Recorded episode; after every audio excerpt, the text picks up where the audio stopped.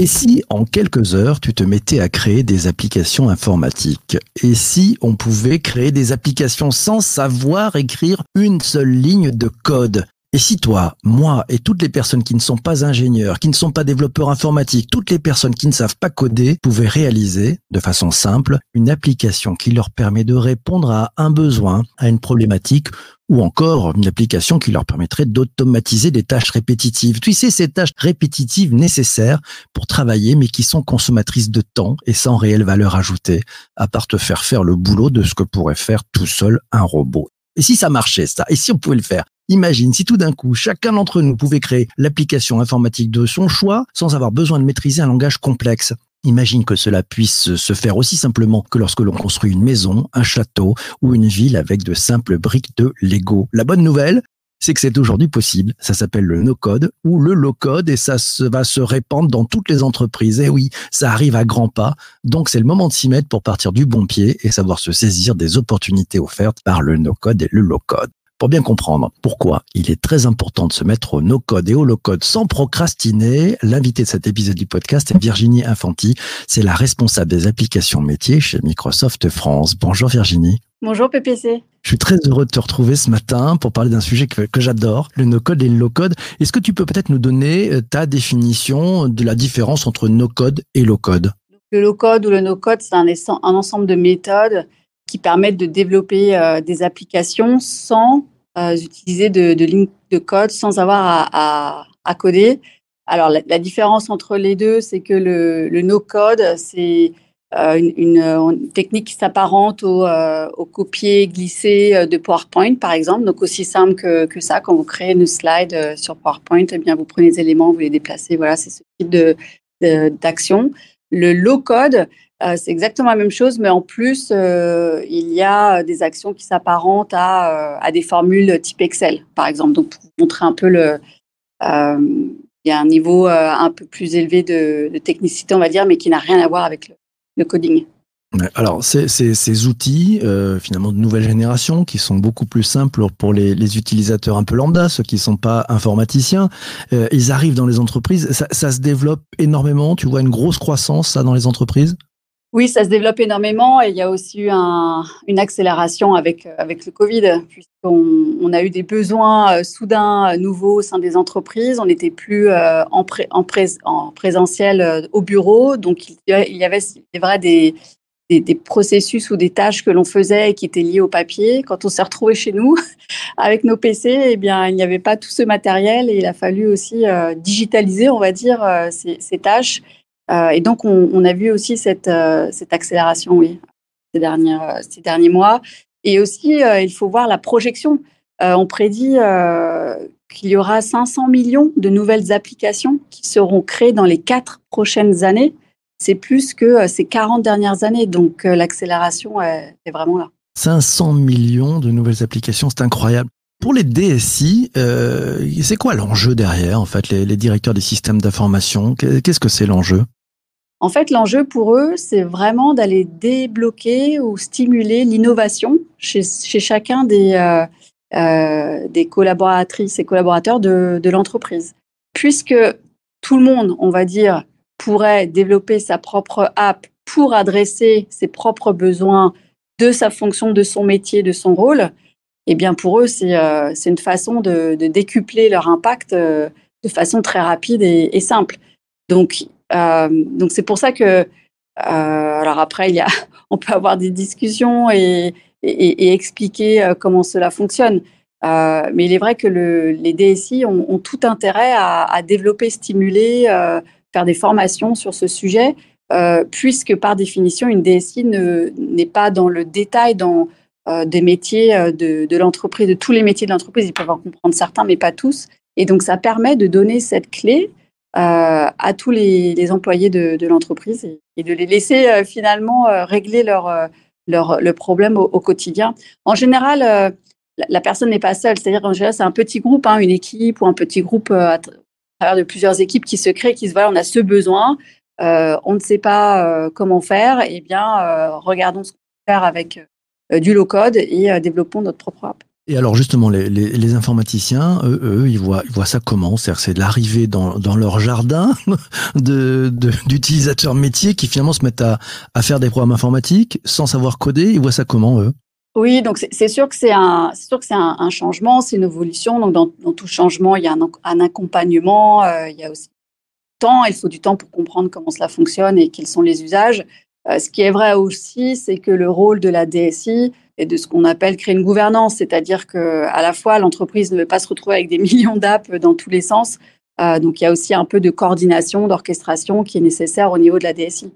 Euh, donc voilà, le, le rôle est très très important et et le mouvement n'est pas du tout de, dire on n'a plus besoin de la DSI parce que finalement chaque, chaque personne pourra développer sa propre app. C'est pas du tout ça. Au contraire, l'accompagnement euh, du, DSI ou de la DSI est encore plus important avec le, le, low code. Donc, ce qu'on appelle la gouvernance, se, se mettre d'accord sur euh, voilà quelle app, euh, s'assurer qu'on ne crée pas deux fois la même app, par exemple. Donc, ça, en fait, ça force aussi la collaboration hein, entre les groupes, entre les équipes.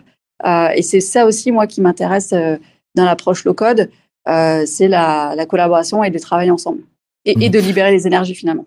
Libérer les énergies, oui. Alors si chacun justement peut libérer son énergie, euh, a une idée d'un petit applicatif qui serait sympa, qui ferait gagner beaucoup de temps, ça va être un peu la grande foire là. Il y en a partout. comment on fait pour avoir une, cartographie, une sorte d'architecture de ce qui est en train de se passer si tout le monde a, les clés pour euh, pour créer son propre programme? Oui, bah un exemple, dont les entreprises vont créer un centre d'excellence. Euh, donc d'ailleurs, le low-code crée des rôles, hein, crée des jobs.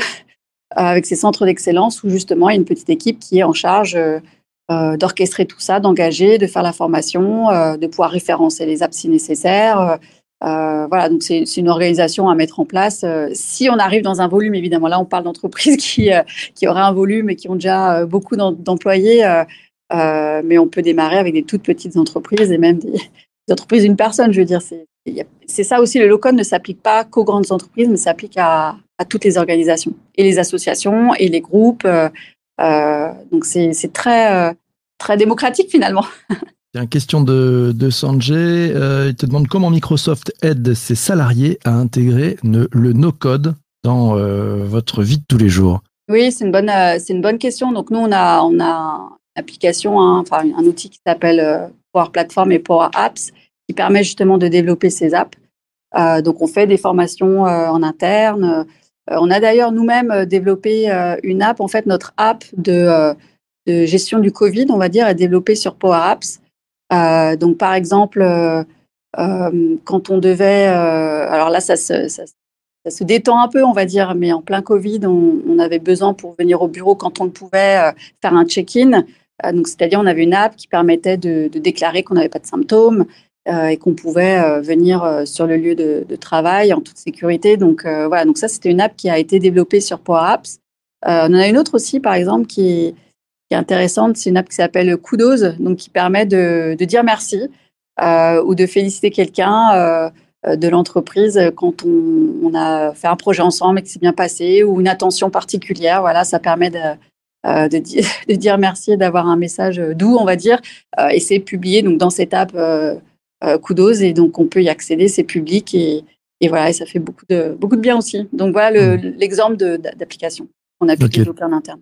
Question de, de Jean-Emmanuel, euh, il te demande est-ce que le no-code pas, ne constitue-t-il pas une fuite potentielle des données vers l'extérieur et de fait une perte potentielle euh, et en cela peut-être un frein au déploiement dans les DSI Ils vivent ça comment les DSI nous, les outils qu'on utilise sont évidemment basés euh, sur, euh, sur la sécurité, le niveau de sécurité euh, que Microsoft a sur tous nos produits. Et, ces apps sont des apps d'entreprise. C'est-à-dire c'est une app que j'utilise avec mes données d'entreprise, mais qui reste disponible pour les employés de Microsoft. En l'occurrence, là, je prends l'exemple de Microsoft pour faire le lien avec la question précédente. Donc là, il n'y a pas de, données qui sortent de l'entreprise. C'est une app comme n'importe quelle app que que l'entreprise utiliserait pour ses, pour ses salariés. Donc euh, là, il n'y a, a, pas de problème de sécurité, on va dire, ou de, de fuite des données, comme, comme la question le stipulait, puisque euh, les, les, règles de, de, sécurité sont les mêmes que sur les autres applications. Question de, de Maxime, il te demande, euh, le développeur, entre guillemets, d'une du, app euh, en no-code, est-ce qu'il devient propriétaire de son app ou non, ça reste la propriété de l'entreprise? Oui, en l'occurrence, ça, devient, ça reste le, la propriété de, l'entreprise. Et autre question, c'est celle de Christophe. Il te dit quelle formation pour Power Apps? Des formations euh, en ligne qui sont disponibles euh, pour, euh, pour Power Apps, comme les, les, autres outils Microsoft, j'ai envie de dire, donc sur le site microsoft.com. Mais je voulais aussi parler des écoles BizApps. donc BizApps, c'est Business Application, donc application métier. Et en fait, ce sont des, des écoles que nous avons ouvertes avec, avec un partenaire et qui permet en fait euh, à des publics en reconversion euh, de se former sur euh, les applications métiers et, pour qu'ils deviennent des talents moteurs en fait de la transformation numérique des, entreprises. donc, je vous conseille bah, de vous renseigner parce que ça marche très bien. On a eu d'ailleurs, clin d'œil à la journée du droit des femmes, on a eu d'ailleurs une, promotion 100% féminine et donc, pour avoir plus d'informations, vous pouvez regarder sur école-businessapps.fr et euh, vous aurez là le, programme des prochaines euh, promotions. Mais là, c'est plus pour des personnes qui seraient intéressées par vraiment passer plusieurs mois sur, sur le sujet du, du low-code. Et ensuite, chaque promotion a un ou une marraine, on va dire, entreprise ou partenaire. Et donc, ensuite, ça permet d'avoir des stages et de rentrer potentiellement dans l'entreprise partenaires. Donc, euh, c'est un super euh, mouvement et je le, conseille vraiment pour ceux qui, euh, et celles d'ailleurs, qui, qui, aimeraient en savoir plus et, passer un peu de temps dessus. Il y a beaucoup, des, besoins sont, les besoins sont énormes hein, sur le marché. Comme, on l'a dit en introduction, les marchés, les besoins sont énormes. Donc, il y a, vraiment des jobs à aller chercher sur, sur ce sujet-là. donc nouveaux jobs, nouvelles opportunités. Justement, avec ces créations de ces de ces super apps, enfin de ces power apps, ça fait gagner du temps, donc, ça économise du temps. Donc, ça va aller traiter, enfin travailler, enfin enlever du travail. Il a des gens qui font des tâches un peu répétitives, euh, un peu euh, manuelles aujourd'hui. Euh, ils vont devenir quoi? Ça se passe comment la transformation justement? Parce qu'il y en a certains qui disent bah, c'est en train de me piquer mon job, non? Oui, alors je disais tout à l'heure ça crée des jobs, donc au final ça en crée, mais ce qui est intéressant de savoir, c'est que justement, comme tu disais, ce sont ces tâches répétitives, très manuelles, on parle par exemple éviter d'utiliser le post-it sur l'écran. Voilà, on s'est rendu compte en observant euh, certains, euh, quand on va observer par exemple comment fonctionne, comment travaillent les gens sur certains métiers, on voyait le post-it qui était là, donc perte d'information. Et ça, le Covid aussi l'a révélé parce que finalement, on n'a plus cette communication informelle, le post-it, la note qui est, là. et donc, ça permet de ça ne remplace pas, euh, on va dire, le, rôle qui permet de se focuser sur des activités beaucoup, beaucoup plus forte valeur ajoutée. Donc, c'est pas un remplacement. C'est-à-dire que ces gens-là ne faisaient pas que ça. Ça permet d'améliorer mon rôle. Par exemple, je suis euh, euh, aux ressources humaines, je suis au marketing, je suis dans une usine de production. Eh bien, dans mon rôle, il y a certaines tâches administratives ou certaines tâches de collaboration qui sont répétitives, sont manuelles il y a un risque justement de perte d'information, on en parlait tout à l'heure. Et là, ça permet justement d'automatiser, de digitaliser, euh, que j'ai l'information euh, directement sur mon portable euh, et donc de pouvoir me concentrer sur les tâches à valeur ajoutée de mon rôle. C'est ça vraiment l'objectif. Je prends la question de, de, Vincent, patron de son entreprise. Il nous dit quand je parle de nos codes à mes développeurs, ils me disent que vu la complexité, l'intégrité, la maîtrise de notre plateforme, ce n'aurait pas beaucoup d'utilité. Qu'est-ce que tu en penses? C'est intéressant d'avoir ce, ce genre de remontée. Merci, merci de, de partager. Je pense que, euh, que la partie, euh, je pense que la bonne réflexion, c'est de se dire quelles sont les applications un peu anciennes qu'on a. Euh, est-ce que ces applications correspondent à notre besoin et à notre envie d'évolution et de développement? Faire cette analyse-là et ensuite se dire bah, où est le delta ou le gap? Et donc en quoi le, le no-code peut m'aider à, adresser ces nouveaux besoins? C'est sûr que si mes besoins ne changent pas, sont les mêmes et que j'ai une réponse à ce besoin, bon, bah, autant continuer, ça marche bien.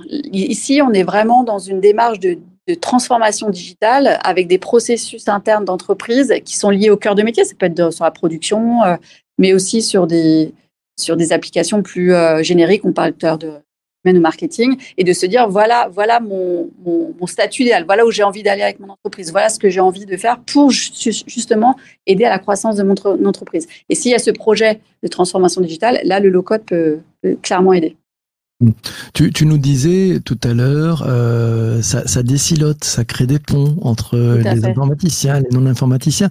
Est-ce que tu as euh, en tête, très spontanément, euh, quelques belles histoires où tu dis, tiens, ça a permis des rencontres et ils ont réussi à créer des trucs incroyables? Oui, alors, ce qu'on- ce- par exemple, il y a, il y a un, un événement qu'on voit s'organiser dans les entreprises qui sont des hackathons.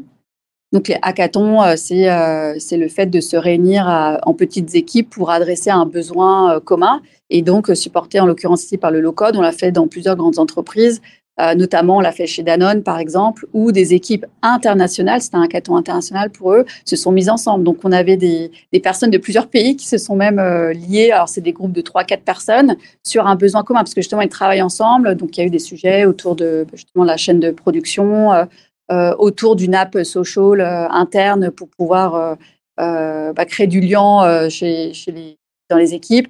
Euh, donc voilà, donc ça, j'avoue que ça crée une énergie incroyable, ça resserre, euh, ça, ça permet de travailler en mode très rapide, parce qu'un caton, euh, euh, ça dure peu de temps, euh, mais de façon très intense pour créer une app qui les aidera au quotidien.